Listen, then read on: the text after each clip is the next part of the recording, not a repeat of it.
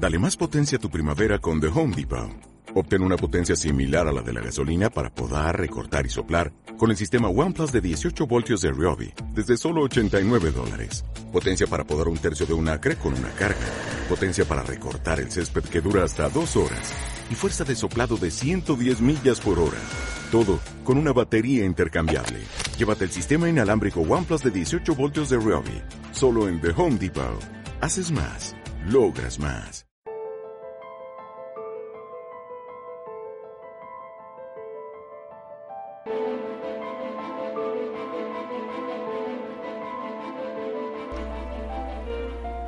Bienvenidos a Clave 45.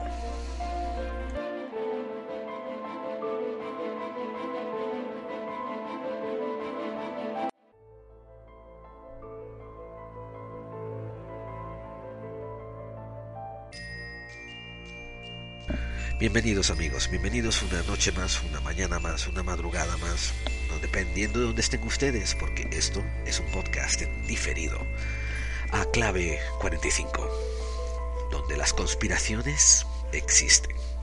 Les habla, les saluda cordialmente su guía de viaje, contentísimo de que hayan vuelto a acudir a nuestra cita semanal, Gerald Dean. En nuestro episodio de hoy tenemos una continuación al episodio anterior, el de que habla sobre daimones y demonios. Como ustedes saben, nos gustan seguir los, los, episodios o dejar alguna clave que los enlace. Y la razón por haber eh, dado ese preludio sobre demonios o daimones era porque queríamos tocar en profundidad este tema. El tema de uno de los libros apócrifos atribuidos al rey Salomón.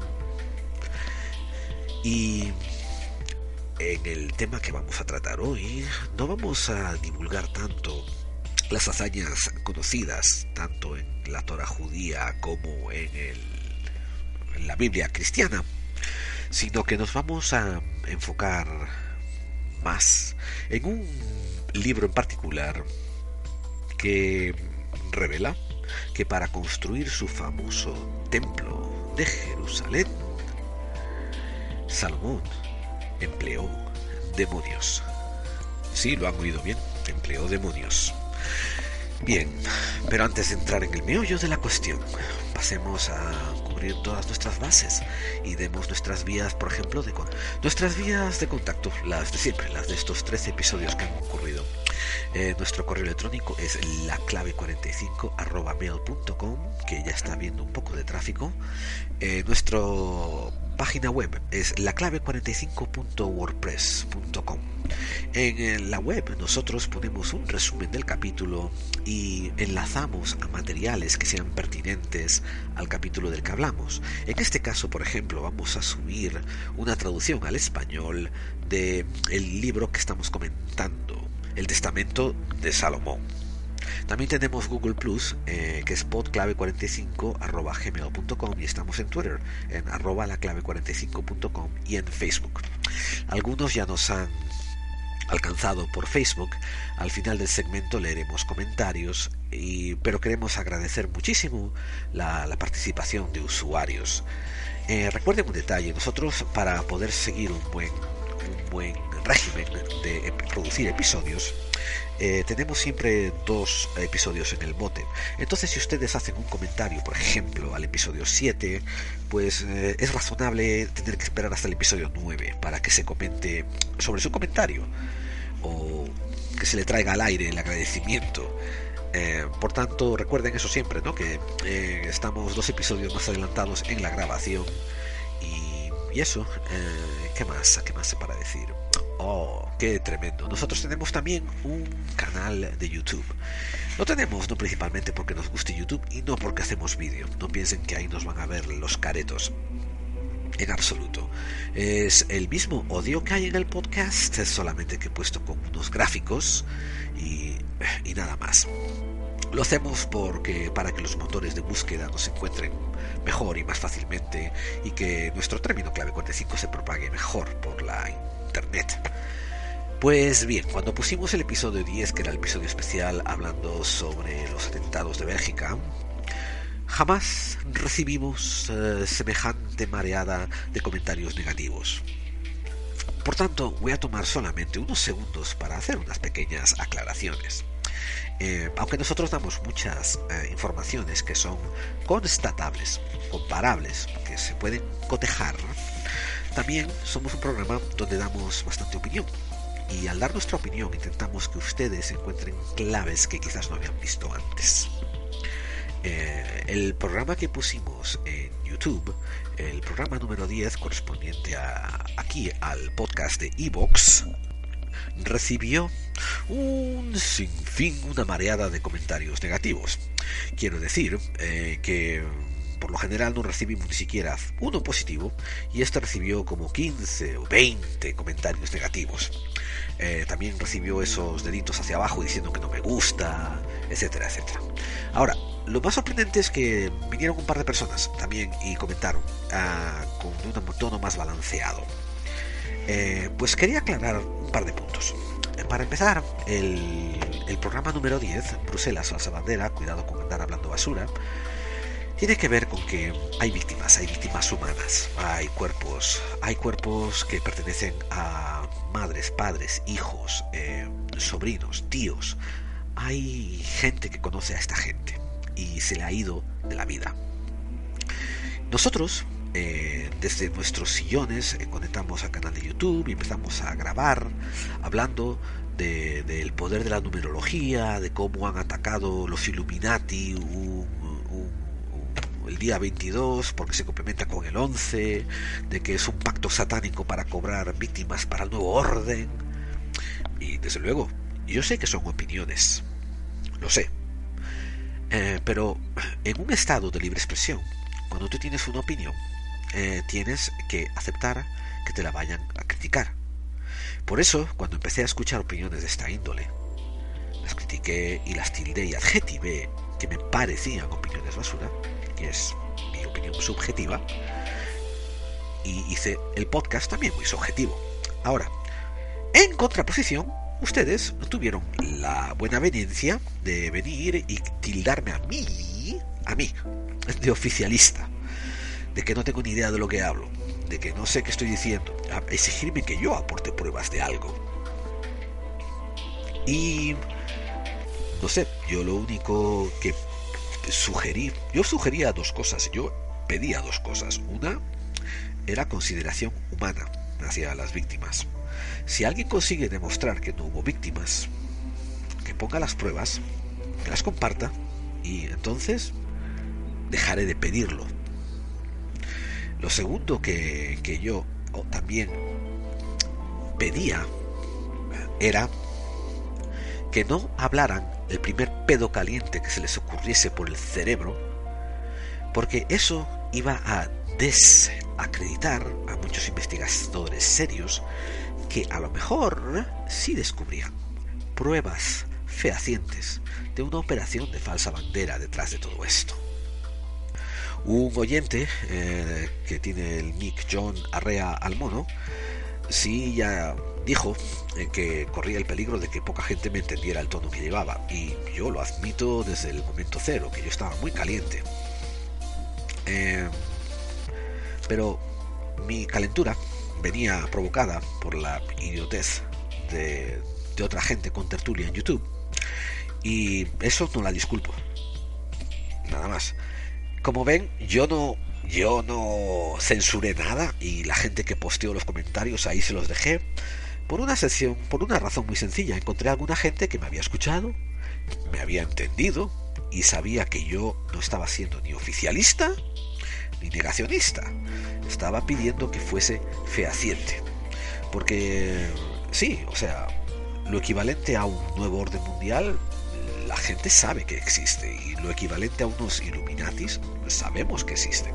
Y lo equivalente también a un gobierno en la sombra que manipulan los gobiernos, sabemos que existen.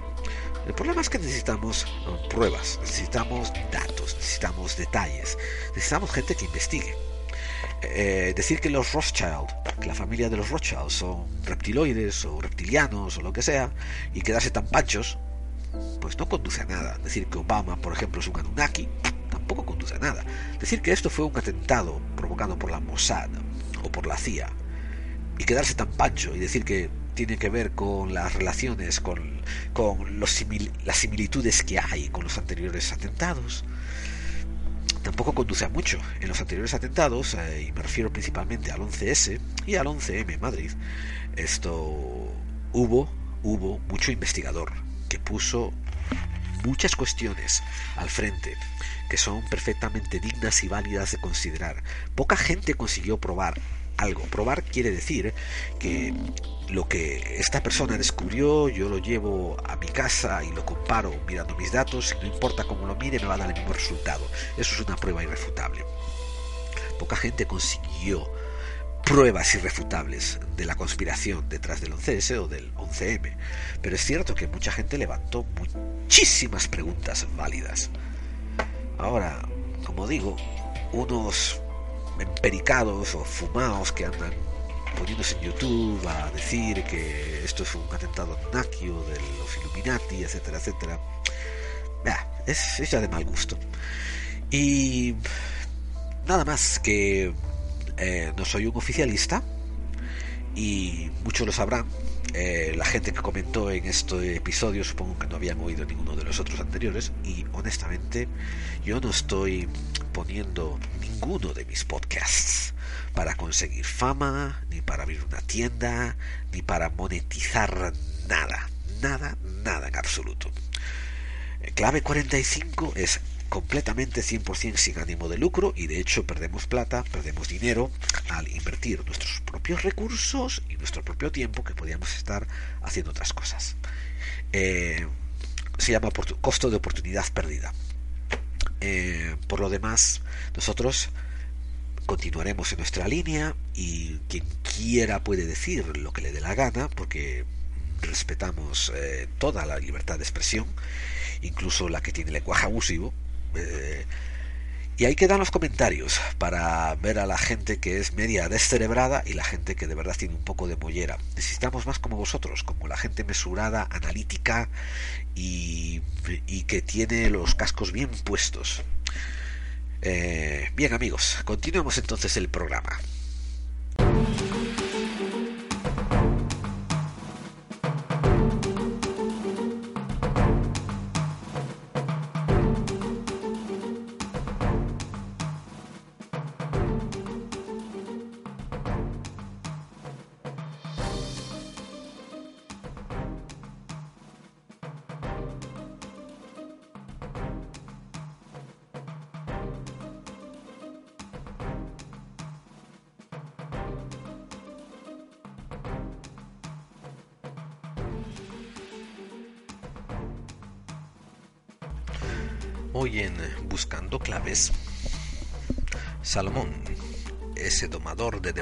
Salvajes. Cuando hablamos de Salomón, a la mayoría de los oyentes le viene a la mente, sin duda alguna, la figura bíblica. Seguro que mm, la mayor parte de los oyentes que tengan un poco de conocimiento bíblico recuerdan la anécdota de cuando Salomón es presentado a dos mujeres que las dos reclaman la vida de un solo hijo. Y de ahí la decisión que toma Salomón es en el futuro conocido como decisión salomónica. Bien, vamos a profundizar un poco antes de empezar a fijarnos en un detalle de esta figura bíblica. Salomón es uno de los hijos del rey David. Su padre es considerado como uno de los fundadores de la raza judía y por tanto mm, fundador del judaísmo como nación. Vamos, él es uno de los grandes, de los pesos pesados. David, claro, tiene un montón de hijos y uno de ellos es este mm, llamado Salomón. árabe se le conoce como Suleiman y en judío como Jedediah. Históricamente se le ha puesto como que nació y vivió entre los años 970 y 930 a.C. Supuestamente Oz también nació en Jerusalén y es el último de los reyes de lo que se llama la dinastía conjunta, porque a su muerte el pueblo judío se divide entre las casas de Israel y la de Judá. En lo que se refiere a esposas, bueno, pues se lista como esposa a Naamá, la hija de un faraón. Pero también se añade a más de 700 otras esposas y concubinas. 700, ahí no es nada. Ya solamente con esa figura comenzamos a cuestionarnos un poco ese título de sabio, porque vamos, si aguantar ya una pareja jodido, imagínense tendrá que aguantar a 700. Achaquémoslo esto a que eran otros tiempos aquellos. Este personaje aparece en la Biblia judía, o sea, en el Viejo Testamento cristiano, en el Corán y también en el Talmud. Y es en la Biblia judía donde se le atribuye a este personaje la construcción del Templo de Jerusalén. Sí, ese famosísimo templo de la antigüedad que fue construido, destruido, construido y vuelto a destruir. Ese templo que cuando ustedes van a Jerusalén quedan ahí unas piedras donde los guías de viaje le indican que ese es lo que queda del templo y van a encontrar siempre a varios judíos ultraortodoxos llorando, llorando por sus pecados delante de esas piedras. Y es también en el Antiguo Testamento mm, donde se le atribuye a Salomón el adjetivo de hombre de gran sabiduría gran poder y gran riqueza. Eh, ¿Qué más para redondear este perfil de Salomón? A ver, eh, se dice que también escribió tres libros eh, que forman parte de la Torah. Uno es el libro de los Proverbios y es como una colección de fábulas que intentan enseñarle a uno sabiduría. El Eclesiastes y también se le atribuye el Cantar de los Cantares, un libro de poemas mm, de tono sexual que algunos católicos también se lo atribuyen al rey David. Muchos años después, un milenio y medio después, el rey católico mm, Felipe II de España trató de modelarse a sí mismo mm, tras las huellas del rey Salomón. Estatuas del rey David y Salomón se colocan ambas a, ambos lados a la entrada de la Basílica del Escorial, el palacio de Felipe II. Y Salomón también es representado en un gran fresco en el centro de la biblioteca del Escorial. Resulta que Felipe identificó al guerrero eh, demostrado en el fresco, el rey David, con su propio padre, Carlos V, y él mismo trató de emular el carácter reflexivo y lógico que se atribuye al rey Salomón. Por otra parte, también la estructura del templo del Escorial está inspirada un poco en la arquitectura narrada que tiene el templo Salomón. ¿Les parece esto interesante? Esperemos que sí, porque... Pero bueno, esperemos que no tanto, porque lo bueno empieza ahora. Hasta aquí lo más histórico y verificable y lo que viene de las fuentes más ortodoxas. Para los que no sabían aquella anécdota bíblica que les comencé al principio del segmento, pues son dos mujeres vivían juntas, dos esclavas, y tenían hijos de la misma edad. Dicen en la Biblia de que al dormirse una sofocó a su hijo y eh, cuando se dio cuenta de que el niño estaba muerto se lo cambió por el hijo vivo de la otra esclava. La madre se despertó y reconoció que ese hijo que estaba muerto no era el suyo. Entonces se armó una gran trifulca, una gran pelea. Los cuidadores de las esclavas lo llevaron ante el rey Salomón para decidir qué hacer, cómo hacer justicia.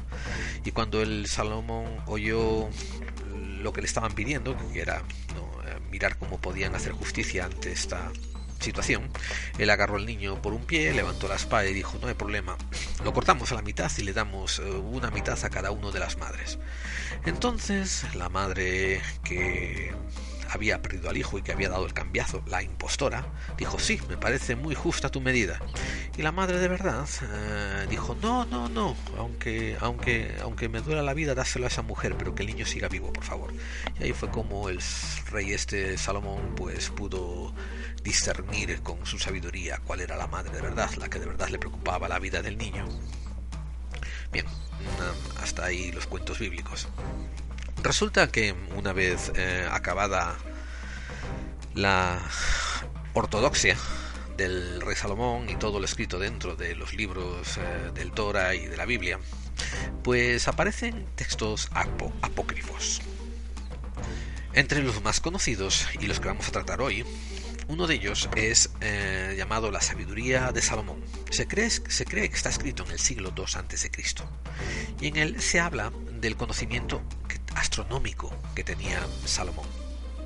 Otro de estos libros apócrifos es el libro de Odas de Salomón, y es más bien un libro de salmos y poéticos. También aparece mm, el Apocalipsis gnóstico de Adán, en el que se introduce la leyenda, en el que se introduce la leyenda de Salomón como un mago, como un esoterista, teniendo a su disposición el control de varios demonios. ¿Me han oído bien? Resulta que este dios tenía control de varios demonios. Perdón, Salomón tenía control de varios demonios.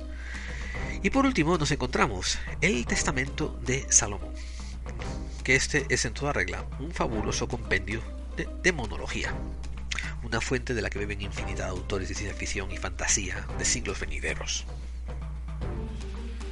Especial mención también debiéramos darle al libro La clavícula de Salomón, que es un libro de conjuros puro y duro. De este libro, La clavícula de Salomón, en el futuro vendrán muchos grimorios copiando los eh, conjuros que se encuentran en la clavícula de Salomón. Pero nosotros nos vamos a fijar en el testamento de Salomón. Este libro está escrito en griego y dice que su contenido fue escrito a medida que ocurrían los hechos. La narrativa dice que mm, es contemporánea a los hechos que narra, aunque los estudiosos analistas afirman que más bien fue escrito entre el siglo I y el siglo V después de Cristo, o sea, casi, casi mil años después de los hechos narrados en el libro, porque supuestamente eh, Salomón es del año 900 a.C. La parte buena es que si buscan por internet podrán muy fácilmente encontrar copias de este libro y leerlo por ustedes mismos. No es muy largo, son apenas 50, quizás 100 páginas. Todo depende del tamaño de la fuente y del tipo de impresión que ustedes hagan.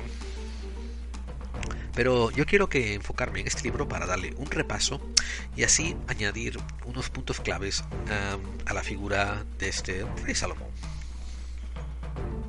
En la historia del testamento, del testamento del rey Salomón, se cuenta que Salomón está construyendo el templo de Jerusalén, que es considerado el templo de Dios. Bien, uno de los hijos de, uno de sus capataces es molestado continuamente por un demonio.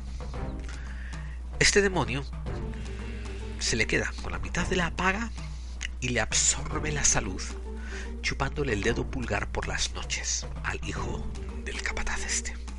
Entonces el capataz se da cuenta de que hay algo malo con el hijo y le pide a Salomón que, que por favor que hable con él. Entonces el monarca efectúas unas oraciones y después eh,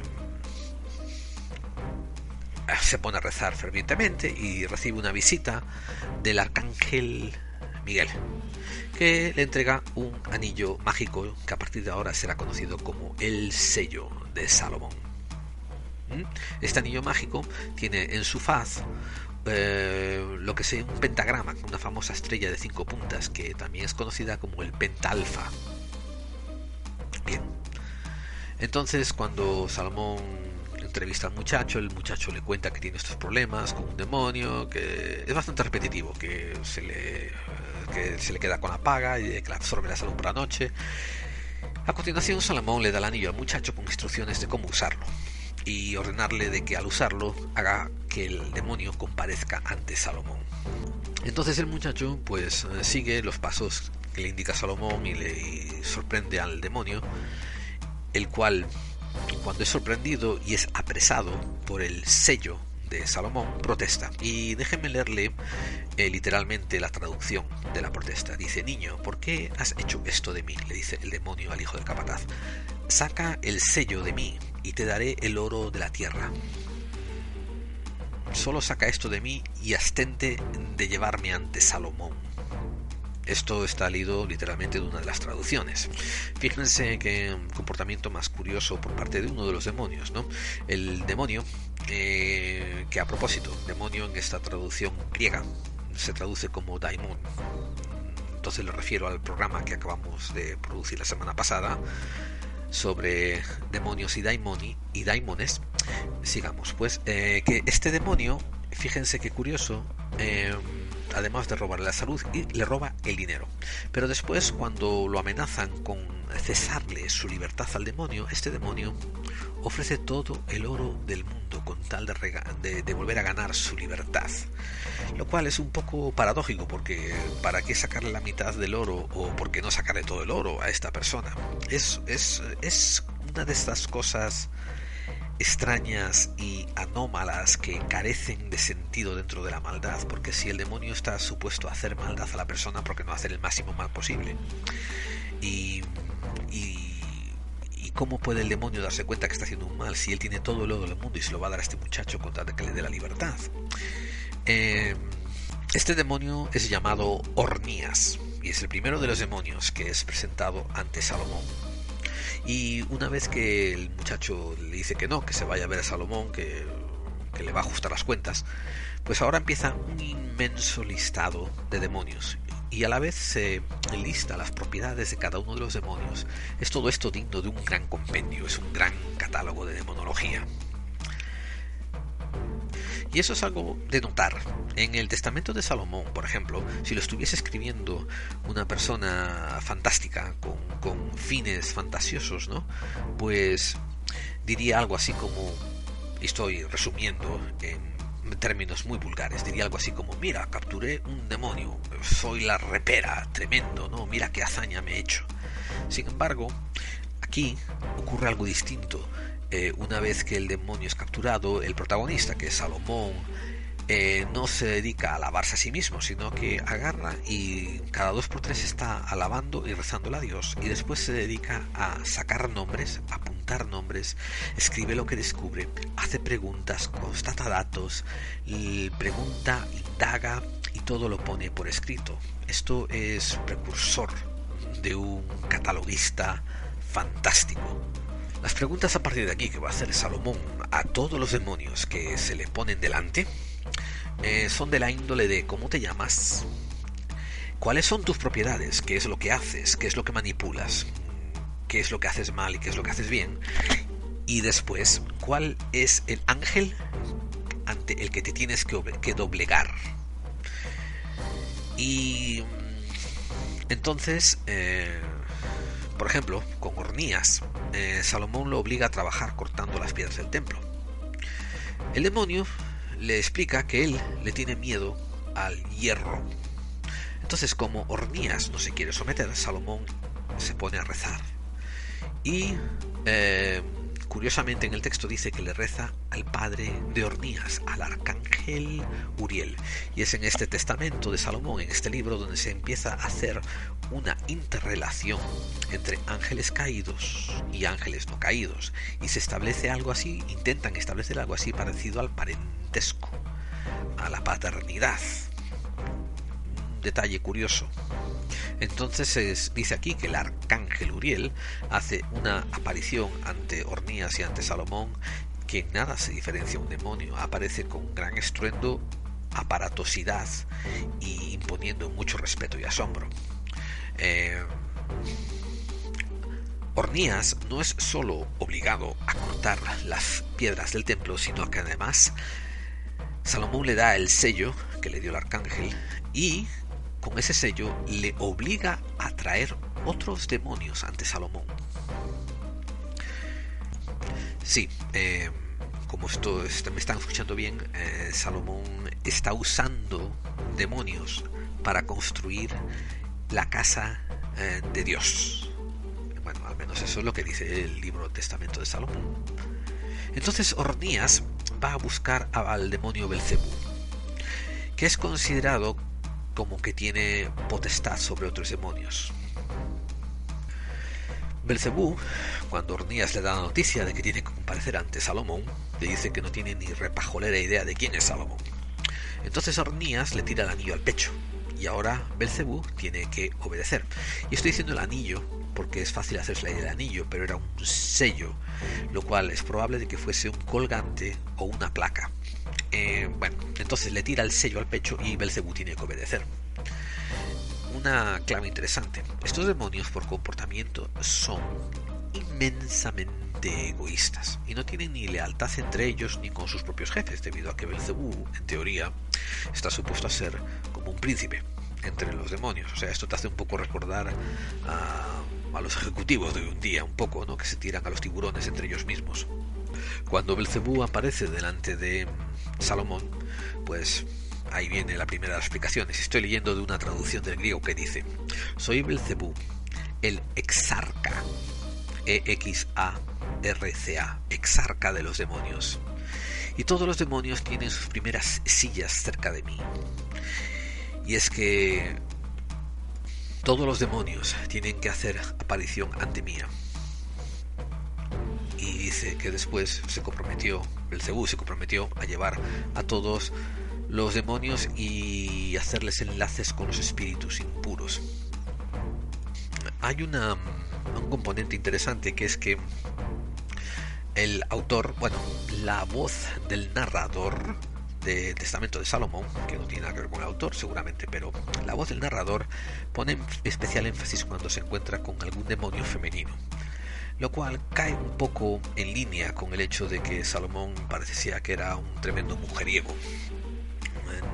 Por ejemplo, después de Belcebú se aparece la demonia Onoskelis y dice, apareció la demonia Onoskelis, así que le mandé girar el cáñamo para las cuerdas que se utilizan en la construcción de la casa de Dios.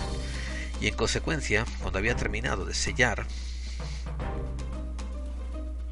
ella estaba completamente abrumada y reducida de su poder, y nada podía hacer más ya para soportar todo el día y la noche haciendo girar el cáñamo para producir cuerdas.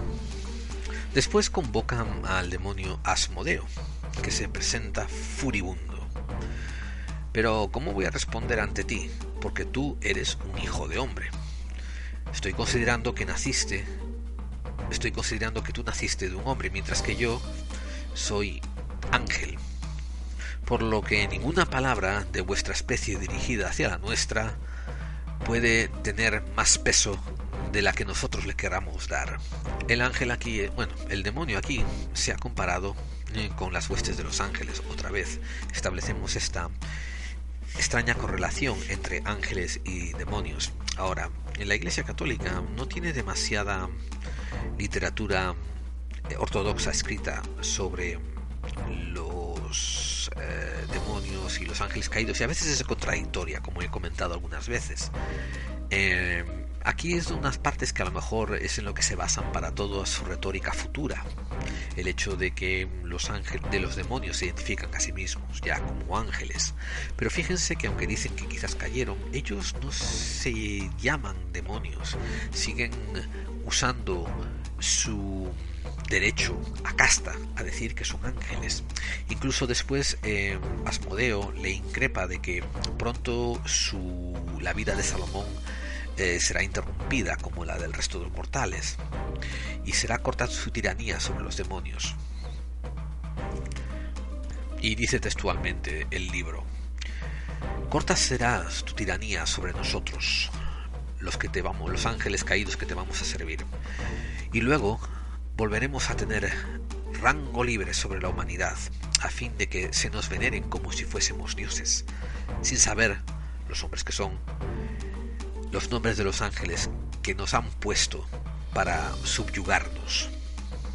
No sea que Asmodeo mismo declara de que parte de su misión es como confundir a los hombres para que se los confundan con seres dioses, como eh, deidades.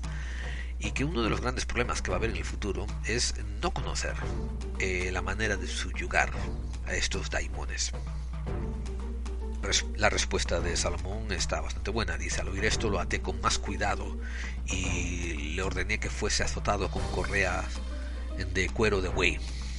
Y le dije, dime con humildad cuál es tu nombre y cuál es tu manera de obrar. Y él dijo, me llamo Asmodeo entre los mortales y mi actitud, mi actividad consiste en trazar en contra de la recién casada una línea que la ponga en contra de su marido, de modo que no puedan conocerse unos a los otros y se les separe por completo y les sobrevengan calamidades. También he consumido la belleza de mujeres vírgenes y las he dejado solteras para el corazón de los hombres. Después Asmodeo añade que el arcángel que lo domina es el arcángel Rafael.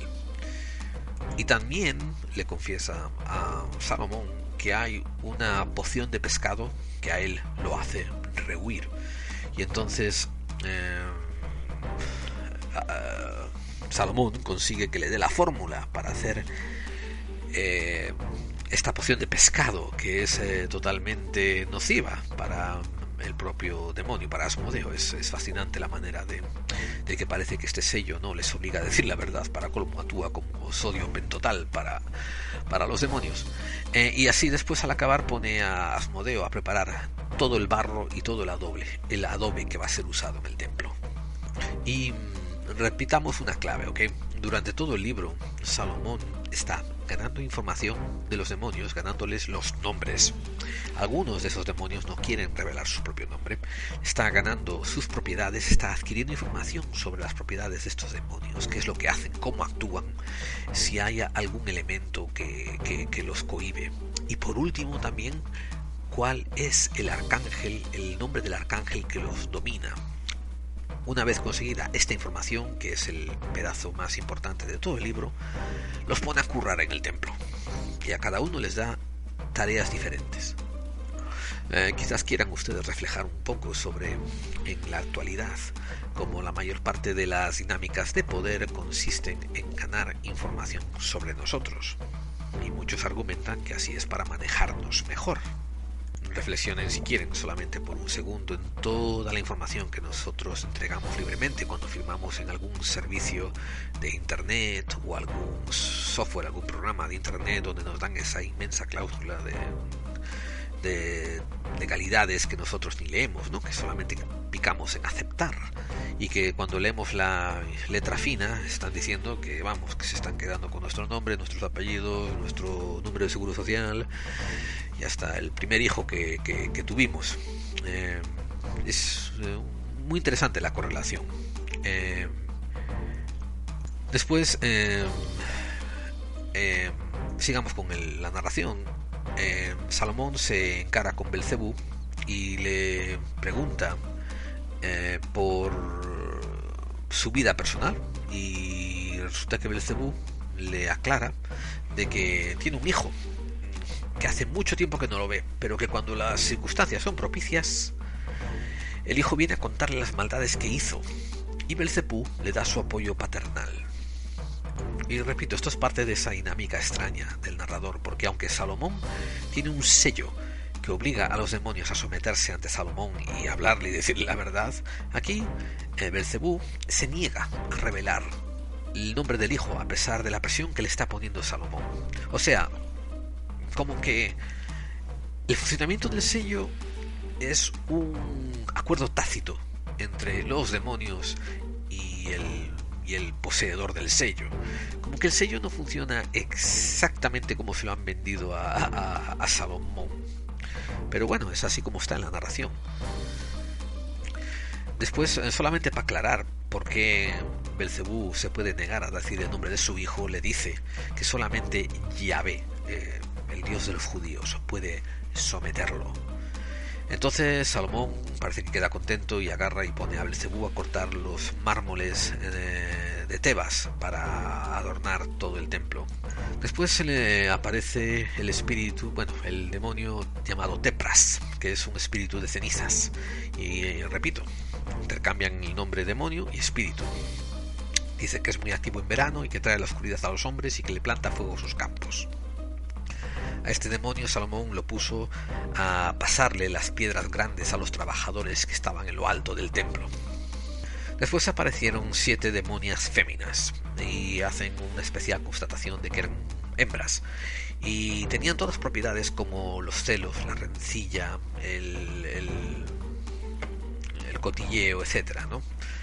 Y a estas siete demonias las puso a cavar la fundación del templo Después se les aparece otro demonio eh, que es muy abstracto, muy, muy vago, muy etéreo, pero que le daba de nombre envidia, y a ese lo pone a trabajar con Belcebú.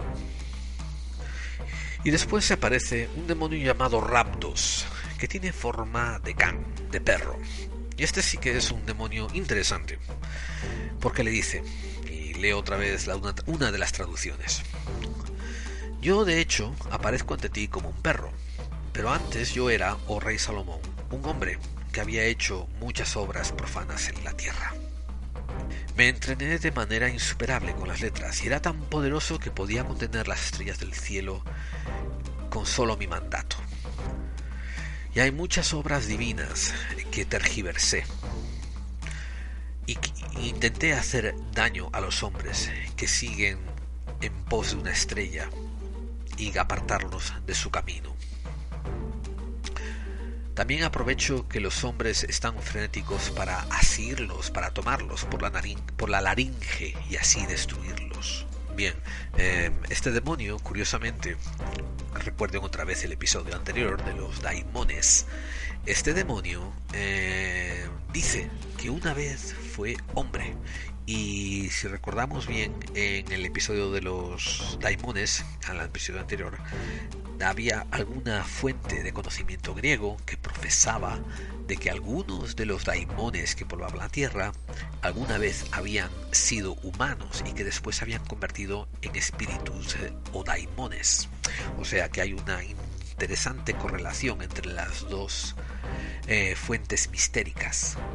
Es este demonio el que le da a Salomón una piedra verde que ha de coronar la cúspide del templo.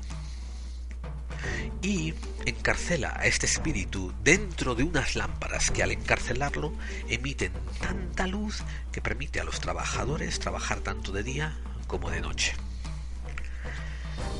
Interesante. Después aparecen una legión de demonios haciéndose llamar Raz In King.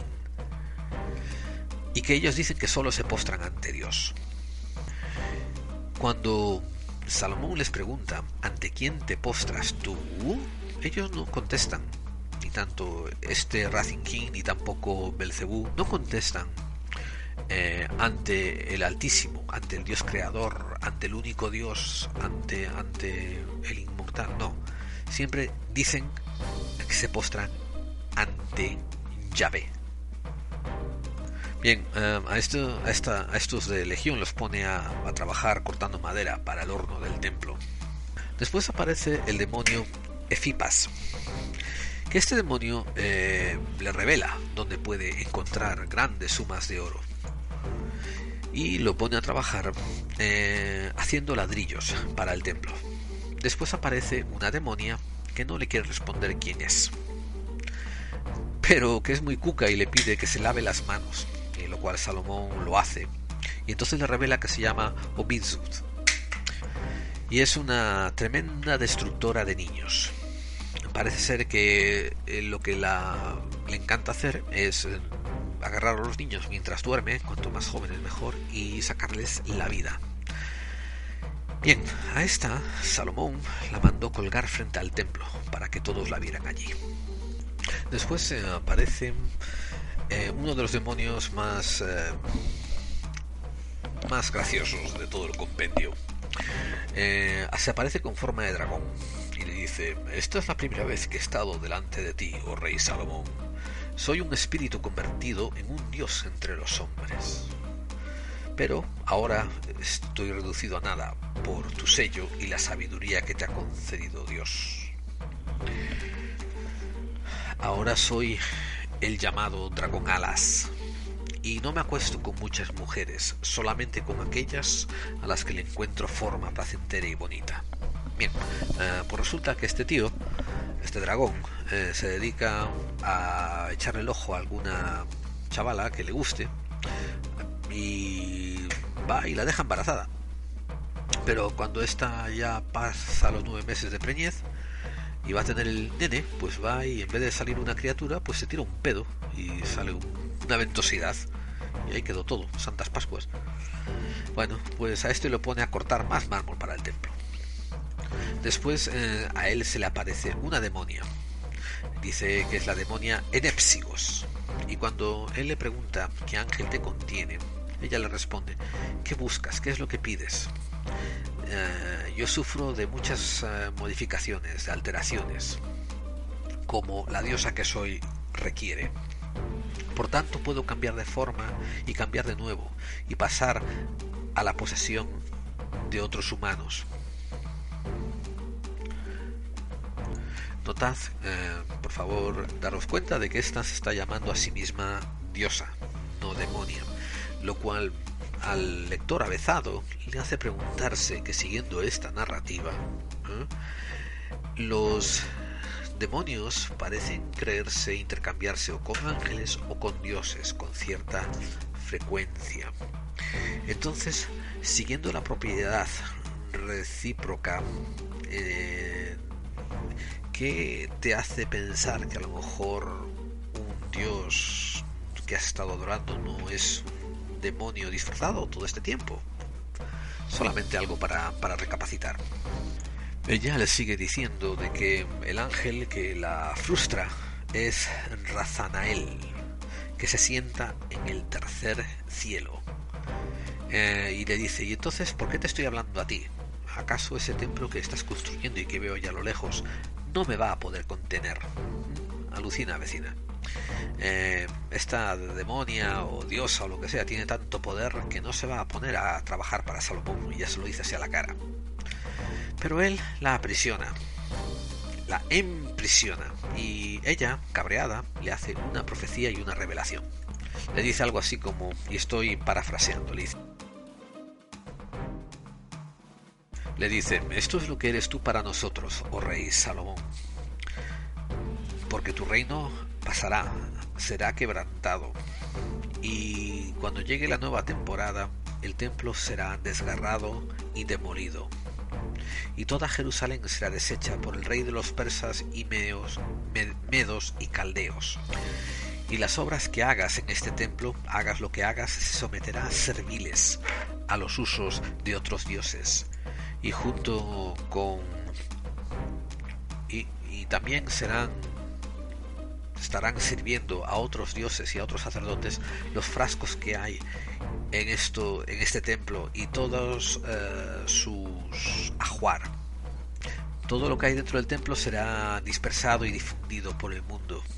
Y nosotros vamos a engañar al mundo habitado por una temporada larga hasta que el Hijo de Dios se estire en la cruz y sigue haciendo ciertas referencias a la profecía de la aparición de Jesús. Pero ahora nos queda la duda de que si este libro fue a lo mejor escrito eh, antes de, la aparición de Jesús y después fue recopiado, es reescrito en el siglo V después de Cristo, o, como los estudiosos están inclinados a pensar, fue elaborado directamente entre el siglo V y el siglo IX después de Cristo.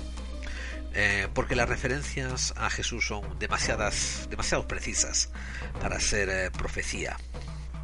Esto suena más bien como que es una apología hacia el cristianismo, escrita después del hecho. Mientras no aparezca un testamento de Salomón que sea verificable que fue escrito antes de Cristo, no sabremos exactamente eh, cuál es la, ¿cómo se dice? ¿Cuál es la la profecía exacta, las palabras exactas de la profecía de Enepsigos. Bueno, eh, entonces una vez que ha acabado con Enepsigos, eh, invoca a un demonio acuático que le dice que es un espíritu salvaje del mar y que, que es ah, codicioso por tener oro y plata. Y a este no lo pone a trabajar, solamente lo imprisiona. Eh, a continuación invoca otro que también eh, evita poner el nombre y dice que vino ante mí otro espíritu esclavizado que tenía forma oscuramente de hombre, con los ojos brillantes y teniendo en la mano una hoja. Y le pregunté, ¿quién eres tú? Y él me contestó, soy un espíritu lascivo, engendrado de un hombre gigante que muere en la matanza de la época de los gigantes una vez más eh, referencia a lo que son los Nefelim o la era de los gigantes que es referida con continuidad en la Biblia, en el Antiguo Testamento y también en el panteón griego de los titanes. Bien, a este demonio también lo impresiona. Después aparecen una larga parrafada donde se le aparecen 36 espíritus, 36 daimones, 36 demonios, porque a estas alturas están intercambiando los términos. Y son elementales, gobiernan, son, ellos se consideran gobernantes mundiales de la oscuridad. Eh, y le, y, le, piden, por favor, no has de estar a mal con nosotros ni aprisionarnos, por favor, no nos des comandos que nos hagan sentar mal eh, porque sabemos que el Señor Dios te ha dado autoridad eh, de ti sobre todos los espíritus y por tanto responderemos a tus preguntas. Y empiezan a decirle que tienen forma de toro, de carnero, de cangrejo, de león, de virgen, de escalas, de escorpión, de arquero. Eh, y empiezan básicamente a dar todas las figuras del zodíaco. Estos espíritus, obviamente, tienen algo que ver con la incepción del zodíaco, y siguiendo página tras página también mencionan cuáles son los ángeles que los hacen retroceder, que los hacen eh, a los que se doblegan ellos. Y al final, sin ser específico, el libro dice que algunos los puso a trabajar duro en el templo, otros simplemente los, los encarceló y a otros los puso a fundir oro y plata y preparar más cárceles para otros demonios que él iba a invocar. Aquí Salomón toma un descansito, como se dice en inglés, takes a break, se toma un Y en vez de seguir entrevistando demonios, se pone a pasar juicio en una disputa de un padre viejo con su hijo. Y aquí vuelve el demonio Ornías, uno de los primeros, a darle una pista de cómo pasar juicio, para que flipes. Y quiero leerles algo eh, que es interesante en cuanto a la naturaleza de los daimones o los demonios. Eh, dice, nosotros los demonios ascendemos hacia el firmamento del cielo y volamos por entre las estrellas. Oímos frases que van y vienen sobre las almas de los hombres. Y al instante que vienen, por su influencia, nosotros sabemos qué hacer, o bien por fuego o por espada, o quizás por algún accidente. Conocemos cuál va a ser el acto de la destrucción. Y si un hombre no muere, entonces nosotros los demonios nos transformamos en nosotros mismos de una manera tal que se parecen a los hombres. Y así es adorada y así somos adorados en nuestra naturaleza humana. También eh, añade el demonio Ornías aquí una frase mítica. Dice, del mismo modo que se cumplen las cosas en el cielo, así también se cumplen en la tierra. Toma ya.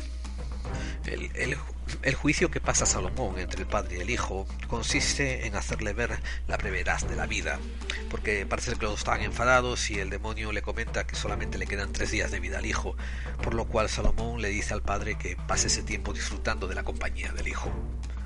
Y en el libro después viene un rey de Egipto y le pide ayuda con un demonio y Salomón le da el sello a un sirviente con instrucciones de cómo usarlo en Egipto para ayudar a ese rey. Y aquí es donde todo se vuelve un culebrón muy interesante. ¿okay? Aquí es donde las novelitas del corazón aprenden de, los clásicos. Escuchen esto. Cuando regresa, el sirviente trae el demonio. Y Salomón lo cuestiona y él le dice, soy el demonio Efipas, que se traduce algo así como demonio de Arabia. Y le dice, eh, yo me subí a los cielos y encendí en fuego y bajé a la tierra a traer muerte. Aquí se revela de que este Efipas es en verdad el hijo de Belcebú, ese hijo que al principio decía Belcebú que no lo veía casi nunca. Bueno, como para traer el Ouroboros, para traer la serpiente que se muerde su propia cola, parece ser que este es el demonio que pone la última piedra del templo. Y, como ha acabado de narrar la relación con los demonios, aquí Salomón acaba el libro en dos patadas.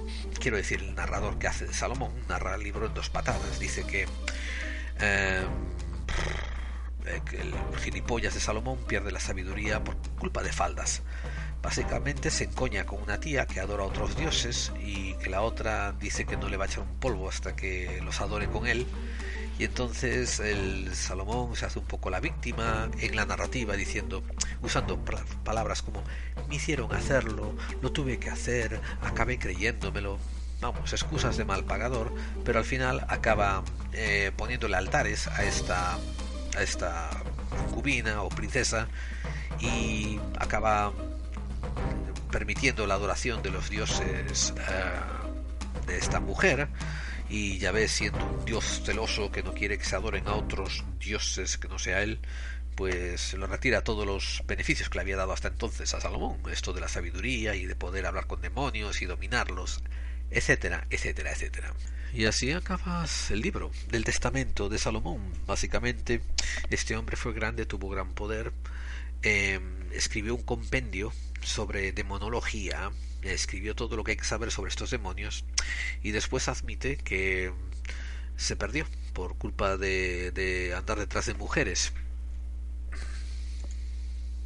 Quizás ustedes estén preguntando un poco, ¿no? Que de qué tiene que ver Salomón y este esoterismo con conspiraciones. Bien, eh, además de que no solamente somos un programa de conspiraciones, sino también de misterio, y esto cualifica dentro de mistéricos, pues eh, los conocimientos que son atribuidos a Salomón son empleados en eh, muchos grupos o secretos o discretos o ultra secretos. Y hay ciertos vínculos y grupos de poder que una vez que ya han alcanzado obtener el dinero que ellos creen que tienen que obtener y el prestigio que ellos creen que debieran de obtener, se preocupan mucho de estas cuestiones y se dejan guiar mucho por estas cuestiones, como por ejemplo los sellos de Salomón, grimorios antiguos, eh, en fin. Cuando hablemos de ciertos eh, grupos de poder en el futuro, vamos a hacer referencia a muchos de estos misterios de Salomón.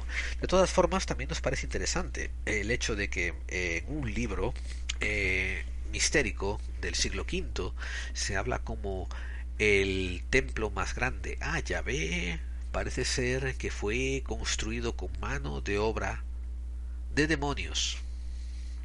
Y eso en sí ya es un misterio sorprendente.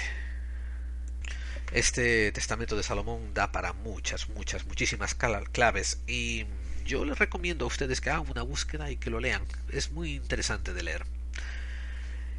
Eh, espero que les haya servido para iluminarles un poco el camino y abrirles un poco más la mente y haberles dado un poco de, conocimientos que no tenían antes. Y hasta aquí, buscando claves.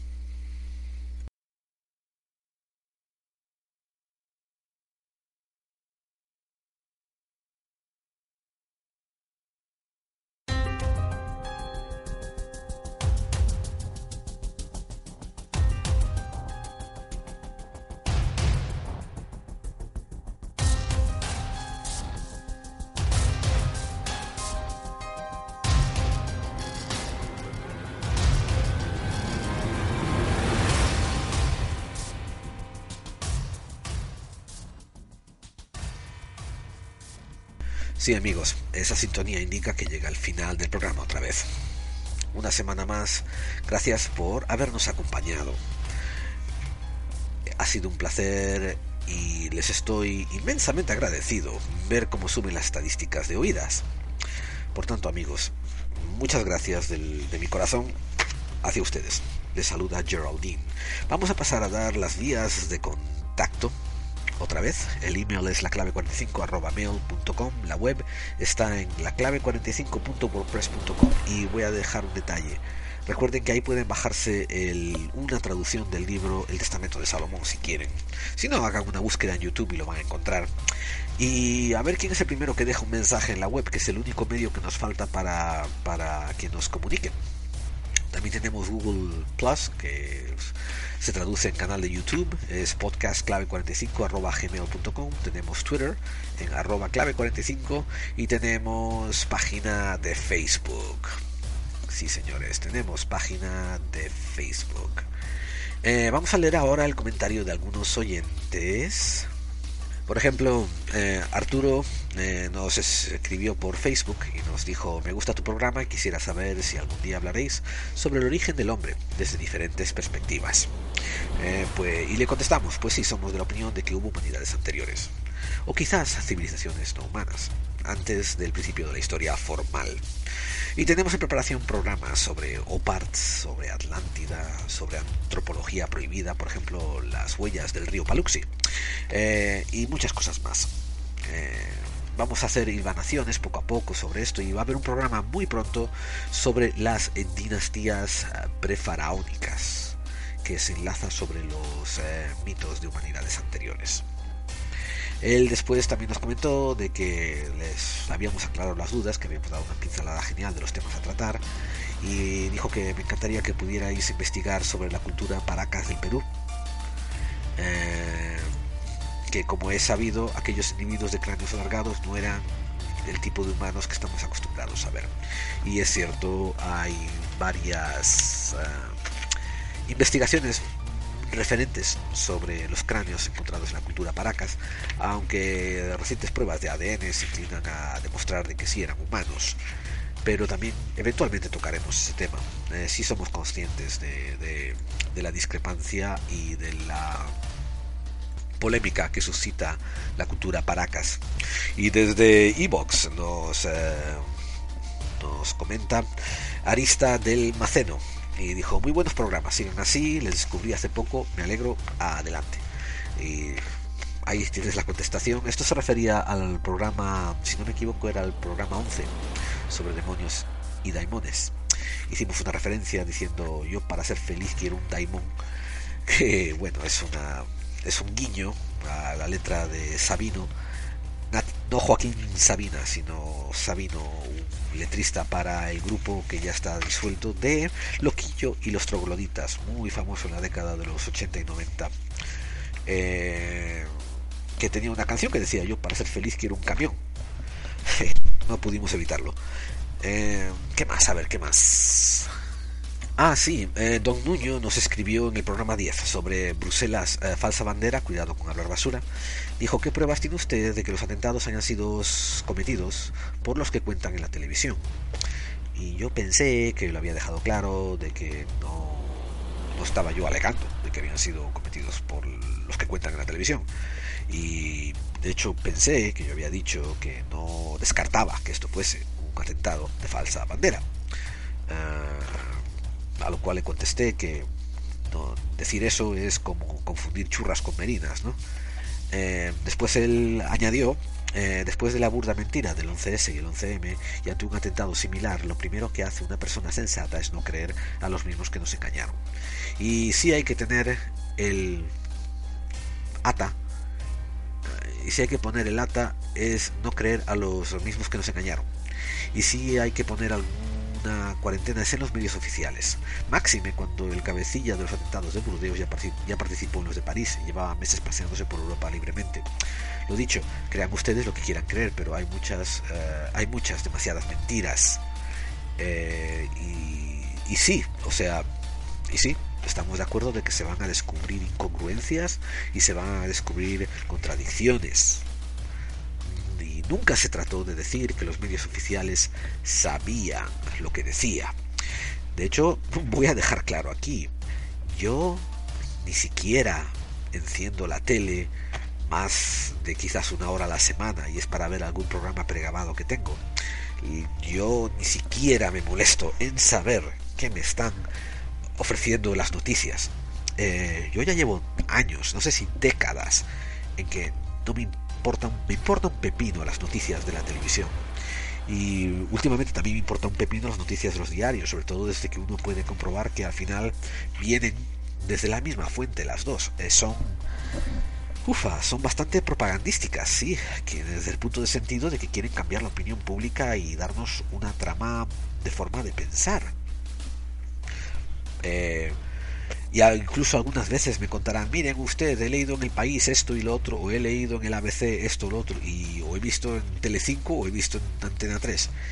Y yo lo siento, yo voy a así encogerme de hombros, a checarme de hombros y decir, no sé de qué me habla, porque yo no miro ni un, ni una fuente oficialista.